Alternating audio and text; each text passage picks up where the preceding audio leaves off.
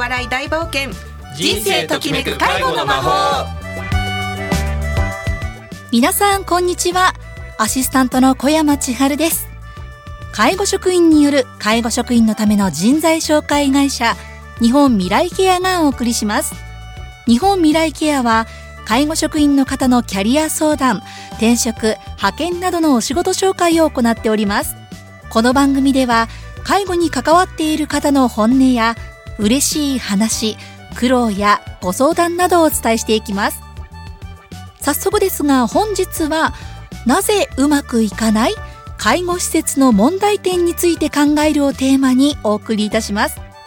それでは介護とお笑い大冒険人生ときめく介護の魔法スタートです。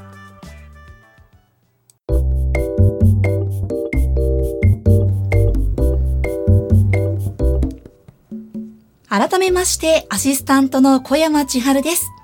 本日はゲストに日本未来ケアの高村和弘社長をお迎えして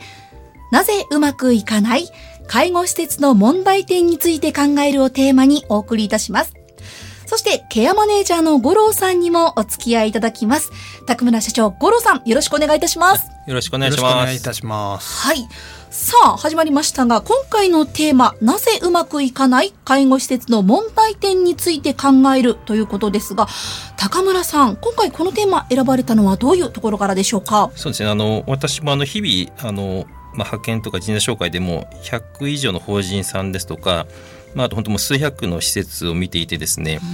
あの本当にこうなんでこう施設の運営が介護施設の運営がうまくいかないんだろうと。うんとかこうすればいいのにとかなんでこんなに課題が多いのかっていうのは本当に残念に思ったりとかこうなんかなんか悔しい思いもしてたりとかするし、まあ、一方であの本当にうまく運営されていてこう自分でもこう勉強になることとかあこのやり方みんなやればいいのにっていうことも多くあるのであのちょっとこう私自身こう介護施設の上に関してあの日々考えていてかなりちょっと話したいことがいっぱいあってですね、うん、あのこの話は本当マルチにかけても話しきれないんですけど今日はちょっとその一端をちょっと話したくてですね今日はあの緊急として緊急当番でちょっと今日参りました。本当にあの久しぶりのご出演ということになりますけれども、はい、今日もよろしくお願いいたします、はい、よろしくお願いします。はい。そして五郎さんもはい私もそうですね。あの施設で働く立場それからまあ管理する側も経験してみましたけれども、やっぱりそうですね。うまくいかないことが多いなっていう、まあ、そういう思い出が多いですね。自分なりに一生懸命やってるつもりではいるんですけれどもあのなかなかね職員がみんなこうやる気出して頑張ってやっていこうっていう雰囲気になかなかあのならなくてどうしたらいいのかなっていうふうに思うことが多かったのでちょっとあの今回はあの高村さんにも相談しながら、はい、あの解決策を見出せればいいなと思ってます。はい、お二人ともよろしくお願いいたします。よろしくお願いします。さあ、そして前半は高村さんから、えー、問題点についてということでお話しいただけるということですが。あそうですね。あの、はい、問題点でいうと、あの、自分の中でも数十個あってですね。数十個 そうですね。これも語り出すと、あの、多分一週間ぐらいずっと喋ってると思うんですけど、はい、あの、ちょっと今日は本当もその一端ですね。あの、として二つあって、二つ。まあ、あの、施設のトップですね。あの、施設長とか法務長とか、まあ、管理者の問題と、あと、本社のあり方ですね。の二つに関して、ちょっとお話ししたいなというふうに考えています。はい、はいでまずそうですねあの施設長法務長管理者というところの問題点なんですけれども、まあ、これ問題点というかあの課題ですね、うん、をちょっと話したくて。で今日の話はそうですねあの現場で働いている職員の方にもぜひ聞いてほしくて、うんうん、あの施設長現場の管理者と一緒にこう働いている中で、まあ、よく本当にもう施設長ダメダメなのよとかですね。施設長のせいで施設ダメなのよっていう現場のあの職員の方は確かにいらっしゃるんですけど、まあ、そうは言ってもやっぱり施設長の立場に立ってこう考えてみるとあ施設長って本当にこんな大変だったんだなとかですね。で立場に立つことでこうあの自分の仕事の内容レベルも上がるしこう仕事のストレスも減ったりもすると、まあ、施設長の考えてることが分かればストレスも減ったりすると思うんでぜひあのなんか職員の方にも今日なんか参考になればいいなという話でちょっと今日進めていきたいなというふうに考えてます。はい早速お願いいたします。はい、であのまずちょっと言いたいのはその現場の施設長あのちょっと前提で言いたいのはやっぱ大変な仕事だということをあの言いたいなということがありまして、介護の施設の管理者っていうのはなぜ大変かというと、まあ、これ本当学術的にも入れてるんですけどやっぱり現場が介護って現場があのメインな仕事なのであの現場の職員がこう力持ったりとかあと現場が見づらいってことですよね。あの夜勤含めてあのフロアごとに分かれてしまってこう現場で本当にもう職員間がどう仕事してるのかとかどういう人間関係なのかとかどういうサービスしてるのかっていうのが見えづらいっていうところが、まず管理者からすると、まあ、こんな仕事ないですよね。普通事務の仕事だと日中の仕事で目の前で皆さん仕事されてるんで大体仕事の雰囲気って分かるんですけどこれだけこうなかなか現場が分からない仕事っていうのはまずないと。いうことだと2点目でこう施設長で常に相反する事項と戦ってるというかですね、まあ、当然本社から人件費減らせっていうことでコスト削減言われるけれども人減らすと現場の職員からなんで人減らすのとかですね。人が足りなくて大変とか言われたりとか。あとご入居者ご利用者様からこうサービスこれやってよって言われるけれどもそれを全部やってしまうと本当にコストかかって時間かかってしまってこう現場が回んなくなったりとかですね。あと A 職員の言い分 B 職員がひどいのよとかっていう言い分が受けたりしてで一方で B 職員はあの A 職員がひどいのよと いうことでですねあのかなりこう相反する仕事が多くてあの本当にもうちょっと他にもいろいろ言いたいことあるんですけどあの施設の仕事ってのは実は結構他の一般の仕事からしても大変だなということがまずあります。ちょっとそこをまず理解する必要があるかなということをちょっと言いたいですね。はい、はい、実際に五郎さんはどういうふうにお感じですか、はい、いや本当にあの施設長っていうのはあの大変な仕事だと思います。あの今特に高齢者が増えて、介護施設もどんどん増えてる中でやっぱりポッと任されちゃう人が多いのかなと。あの、まあ、現場では経験あるけども管理の経験が少ない人っていうのが割とこう教育もあの受けずに任されちゃうケースが多いんじゃないかなと。そうすると今言ったように本社からプレッシャーがあり、えー、職員の方からは突き上げがあってその中で、まあ、ノウハウもないのでね現場が混乱しちゃったみたいな。で施設長自身が潰れてしまうっていうことがあると、まあ、短期間で、ね、交代してっていう悪循環に落ち込んでいくのかなっていうこと。であの今ちょっと話しましたけどもその現場の経験ある程度あのあるっていう人が、えー、やりがちなんですけどもやっぱり自分で仕事しちゃった方が早いのであの部下がやるより、えー、あの自分がやっちゃうっていうあの、まあ、ただねあのその介護の仕事と管理の仕事はあの別だよっていうところはやっぱりあのわきまえてないのかなっていうそういう問題点もあるかなと思います。人に任せることなく自分でやっちゃう。で、ね,、も自分でやった方が早いっていうはい、まあ私もついついねそういうあのなりがちなんですけどもで。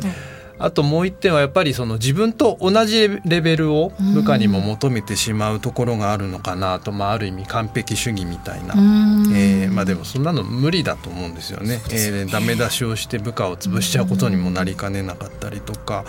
あとまあ逆にその任せるっていう時に丸投げしちゃう、えー、あのとにかくこれあのやってくれお願い。それだけだとね部下は何をしていいか分かんない、だったりとか、まあそういうところであのありがちなのは、まあ、結局問題が起こってそれに対処していくことに追われて、うん、まあ、全体が見えない余裕がなくなっちゃうと。そうすると、まあ、感情がこう表に出てイライラしちゃって部下に当たり散らして部下はもう何も言えなくなっちゃうみたいな、えー、そういう弊害が出てくるのかなっていうところが、まあ、今思いつくところですかね。おそらくもっともっとたくさんあるとは思うんですが、はい、え問題点2つ目ということで高村さん本社の在り方というのはどういうところがあるんでしょうか？そうですね。あのこれもあの本当にこう難しい問題でやっぱり現場があれば本社の管理部門っていうのは通常のビジネスでもあるんですけれども、えー、特にその介護ではですねあの本当にもう会社それぞれで本部が薄い会社もあれば本部がすごい手厚い会社もあって逆に本当本部が薄い方が実は社長のトップダウンでその下にも施設長管理者が並んでうまくいってるケースもあったりとかですね、えー、あのこれも本当もう正解がない状況の中で、まあ、よくあるのはあの本当に本部の社員が多すぎてこうなんか社長の理念がうまく伝わらず現場がこう混乱するっていうケースが多いので私個人的な意見ちょっともうあの誤解を忘れずに本当に本社理念さえしっかりしていれば本社分は薄くていいのかなというふうに思っています。はい五郎さんはどう考えですか、はい、そうですね。あの本社っていうとどうしてもこうね偉い人たちがいっぱいいるっていう印象なんですけれども、まあ、あのそうではなくてやっぱり現場現場事件は現場で起きてるってありますけど、やっぱりね一番大事な利用者さんがいる現場が大事でそのサポート役、えー、だと思うんですね本社っていうのは。でその役割を果たしていないっていう場合にあのなかなかこううまくいかないことが多いのかなと。まあ、例えばそのやっぱり現場は施設長に一応任せてはいるんだけどあの責任は負わせてるんだけどもちゃんと、うん、あのねさっきと経験のない施設長に具体的なアドバイスをしてくれてんのかなとか、えー、現場任せにしてないかなっていう、まあ、丸投げですよね。その点だったりとかあとそもそもあの、まあ、特に一般の職員なんかは本社の人と接する機会っていうのはほとんどないケースが多いのかな。でそれぞれどういう仕事をしてるのかっていうのもよく分かんなくてただなんかいっぱい人がいるなみたいなあの、まあ、一種ブラックボックスみたいな感じがしててその中でこう何かあの決め事があるとその結構ね職員とか利用者に影響があるような重要な決定事項が直前になっていきなり知らされて、うん、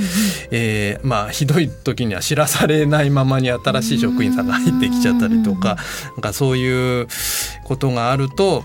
まあ、現場の職員としてはなんか本社信用できないなみたいになったりとか、まあ、あとはあの単純なことで言うと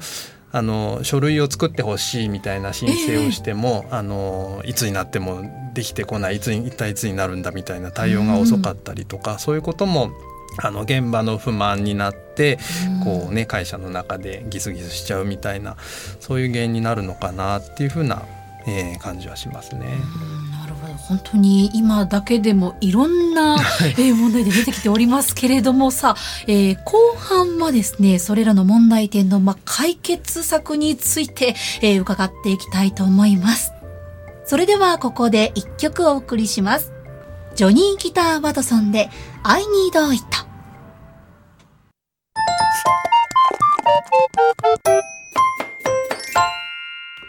介護とお笑い大冒険人生ときめく介護の魔法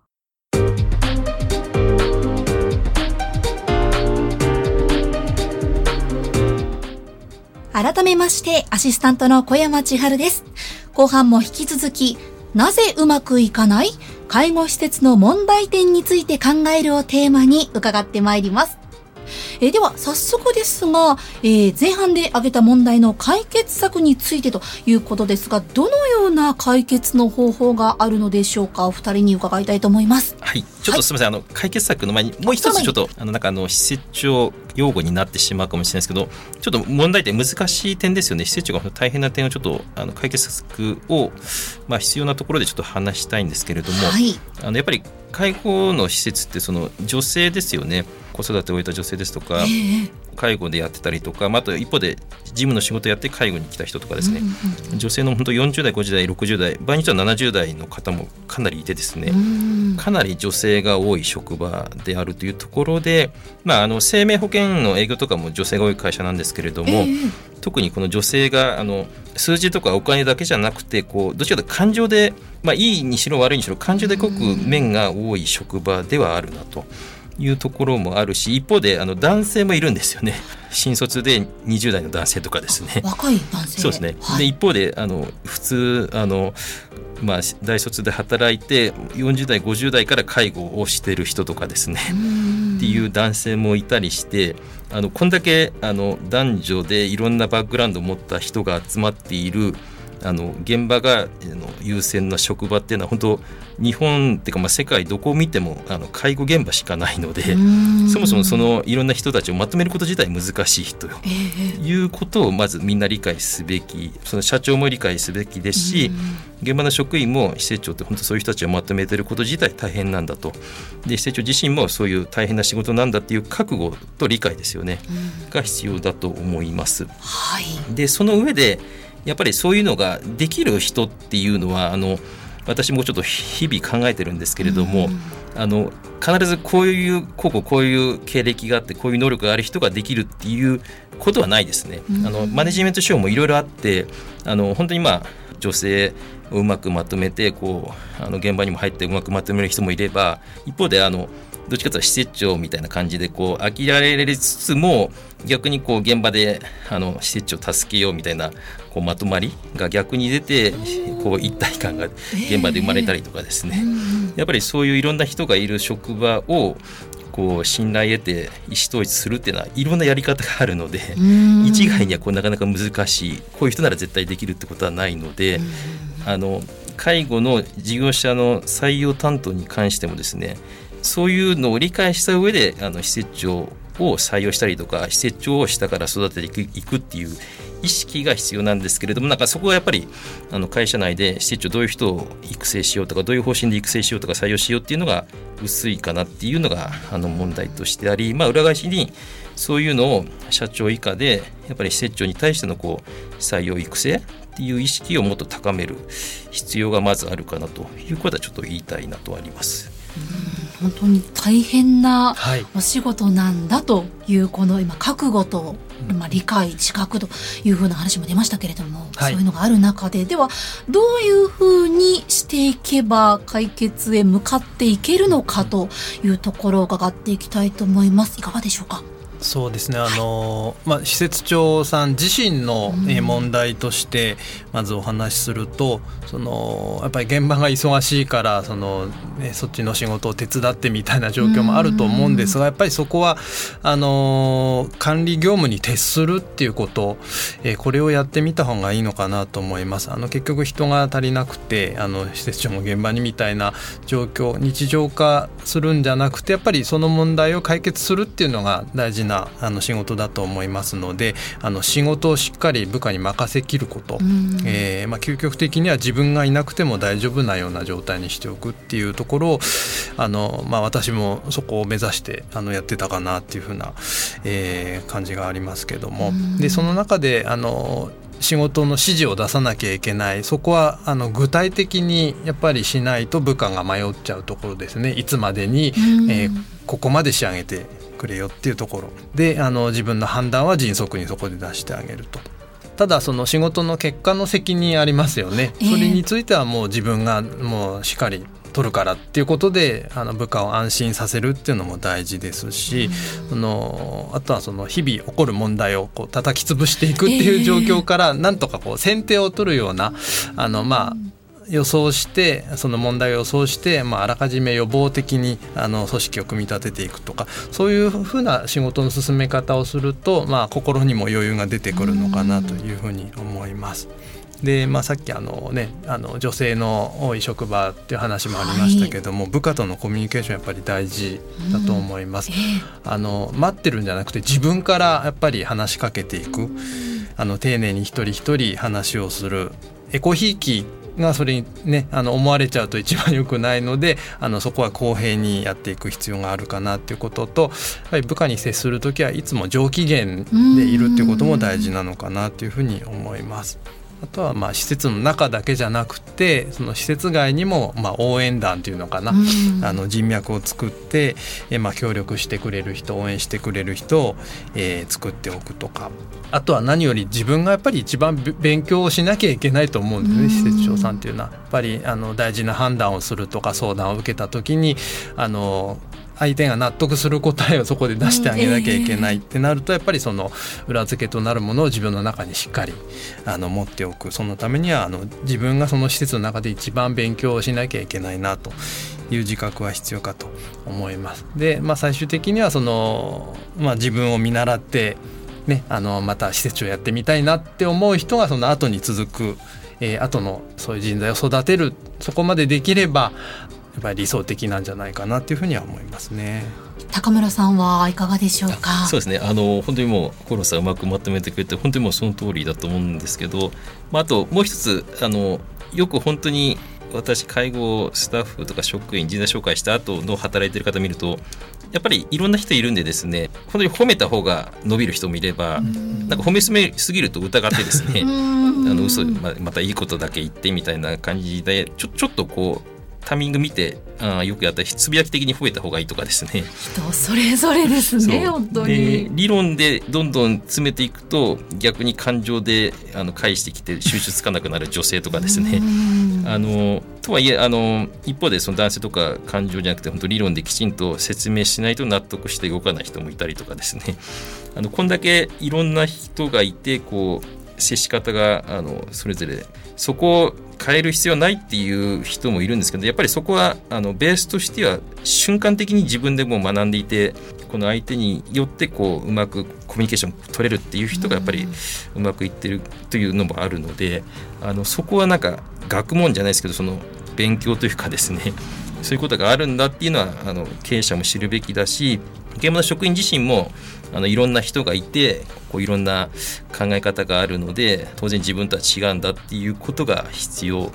なのでなんかそこはすみませんあのちょっと 雑白な話になっちゃうんですけどあの本当にこう難しいそもそも難しい組織なんでそこを意識する必要があるしなんかそういうのをまあよくあの研修とかでやる方いらっしゃるんですけどその、なんか学問的とか非常にちゃんとこう整理されて現場に伝わってるケースは少ないなと。なんかそこはなんか研修でもいいんですけどなんかやっぱり一度はみんな理解すべきかなというふうに感じてます。はい。そして次に少し駆け足になるかもしれませんが本社の在り方についてとこちらはいかがでしょうか？そうですねちょっと私簡単に言っちゃうとこれもあのちょっと結論あの解決策これだっていうのは本当なくてあの薄くてうまくいってるところもあればちょっと厚くてうまくいってるところもあって本当それぞれ会社それぞれなんですけど、はい、やっぱり社長ですよねやっぱり本社の在り方とか変えられるのは社長なので。当然社長にして取締役とか部長とかがいて現場からもいろんな意見が上がってきて社長の判断って難しいと思うんですけどやっぱり社長がちゃんとこうどういう組織でどういう現場に働きかけしてマネジメントすればいいのかっていうのは社長が常に考える必要があるなと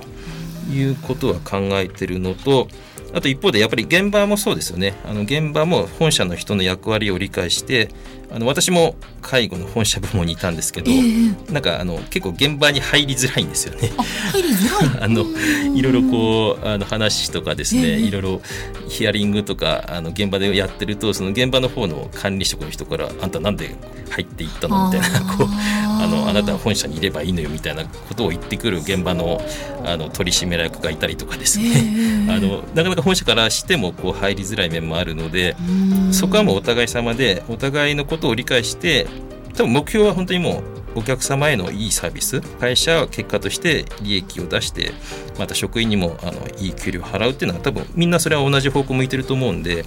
そこはもうあのそれぞれ立場も違うしあのそれぞれ協力し合えるっていうことを理解し合うことが反目し合うんじゃなくて、まあ、理解し合うことが大事かなとちょっとすみませんこれ本当もうあの 当たり前のことなんですけど、まあ、ここを本当も地道にやるしかないかなとは思ってます。そのお話を受けて最後に五郎さんに伺いたいと思います。はい、そうですねあのやっぱりその会社のトップの人がどう何を考えているのか、やっぱり働く人も目標を、ね、あの持って仕事をできるとやりがいを持てると思います。あの社長さんにあの俺たちはここを目指してやっていくぞ頑張ろうって言われるとやっぱりモチベーションも違うと思うんでね。やっぱりそれがやってもらえるといいかなっていうこととあとはあの施設長さんに対する教育もしっかりそこではあのやってもらえるといいかな。あの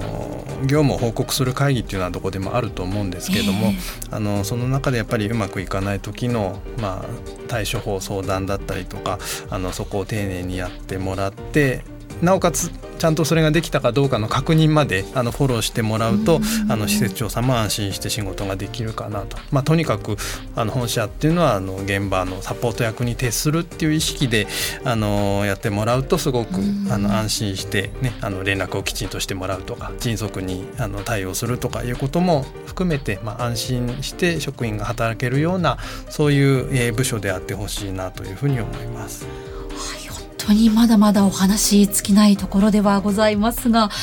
さあ今回はなぜうまくいかない介護施設の問題点について考えるというテーマでお二人にお話を伺いました。ありがとうございました。ありがとうございました。さ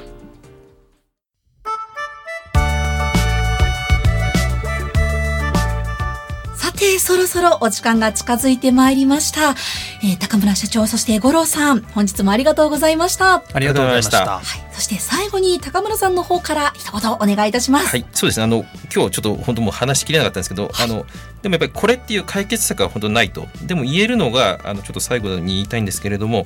まずやっぱりあの施設長自体のレベルアップですよね、あの五郎さんも言った勉強することが当然大事っていうことはまず一つあります。でも一方であの本当僭越ながら社長ですよね。あの経営者がこうやっぱり現場のことを知る。それ現場におもねるんじゃなくて現場のもうクレームとか文句を聞いておもねるんじゃなくて現場の状況を正しく知ってでまあ、手を打つということはやっぱり経営者として本当大事かなと。本当に僭越ながら当然皆さんやってるんですけどそこが一つあるのとあとこうやっぱり本部本社、えー、施設長で現場の職員あのそれぞれ立場とかですねあの考えてることとかあの本当あるんですけれどもやっぱりお互いのことお互いの立場ですよね。もうこれ当たり前すぎるんですけどあのお互いの立場に立ってこう苦労していることとか考えていることを想像してあのやっていくことであの本当にもう仕事それぞれがみんな仕事やりやすくなりますしそれぞれが本当こう思いやり持ってストレス経験にもなるので一度あの現場の職員であれば本社のこと施設長の立場に立ってちょっと考えてみて自分ならどうするかとかですねそういうことをちょっとやってみたりとか本社の人も現場職員の立場に立って自分が現場職員ならどう思うかっていうのを本当にもう想像じゃなくていろんな人から話聞いたりとかそれも現場におもねるんじゃなくてあの本当に知る中でその立場に本当に立ってみるとで施設長もそうですね施設長の立場に立ってみると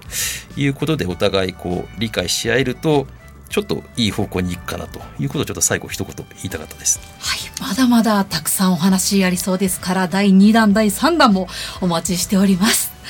さあ、そしてこの番組は皆様からのお便りを募集しています。番組宛てにお送りください。またインターネットのポッドキャストからも配信しています。FM 西東京で検索をお願いします。それでは来月の第一金曜日のこの時間もお楽しみに。本日のお相手は、ケアマネージャーの五郎と、日本未来ケアの高村と、アシスタントの小山千春でした。それでは次回もお楽しみに。